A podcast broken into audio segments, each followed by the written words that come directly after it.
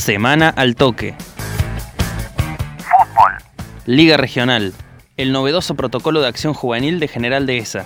Nos, nos surgió con, con Tato Bassi, Eduardo Bassi, que es el otro coordinador que, que está conmigo acá en el club. Primero en principal para que no nos agarre desprevenido la vuelta a los entrenamientos. Nosotros el protocolo lo presentamos el 20 de mayo y bueno, hace ya dos meses que lo tenemos presentado, lo tienen las autoridades del club, del COE, acá de General Dehesa, el, el secretario de Deportes también. Eh, el protocolo fue aceptado, pero bueno, obviamente no podemos volver a las prácticas que habiliten desde la liga. Hernán Rosaroli, coordinador general de fútbol en Acción Juvenil. Primera Nacional. No nos vamos a guardar nada. El presidente de estudiantes, Alicio Dagati, anunció que irán por nuevos refuerzos en busca del ascenso a la liga profesional.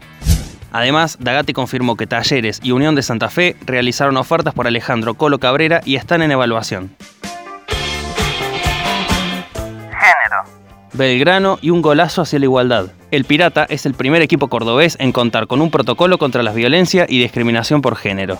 Creo que Belgrano todos los días es un poquito más igualitario. Creo que, que estamos construyendo un club libre de discriminación, un club que acepta las disidencias, un club que, un club que se compromete a generar eh, día a día acciones con perspectiva de género. Camila Juncos, integrante del área de géneros de Belgrano de Córdoba.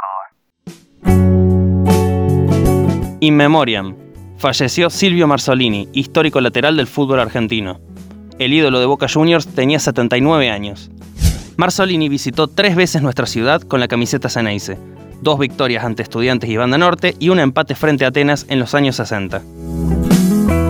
Semana al toque.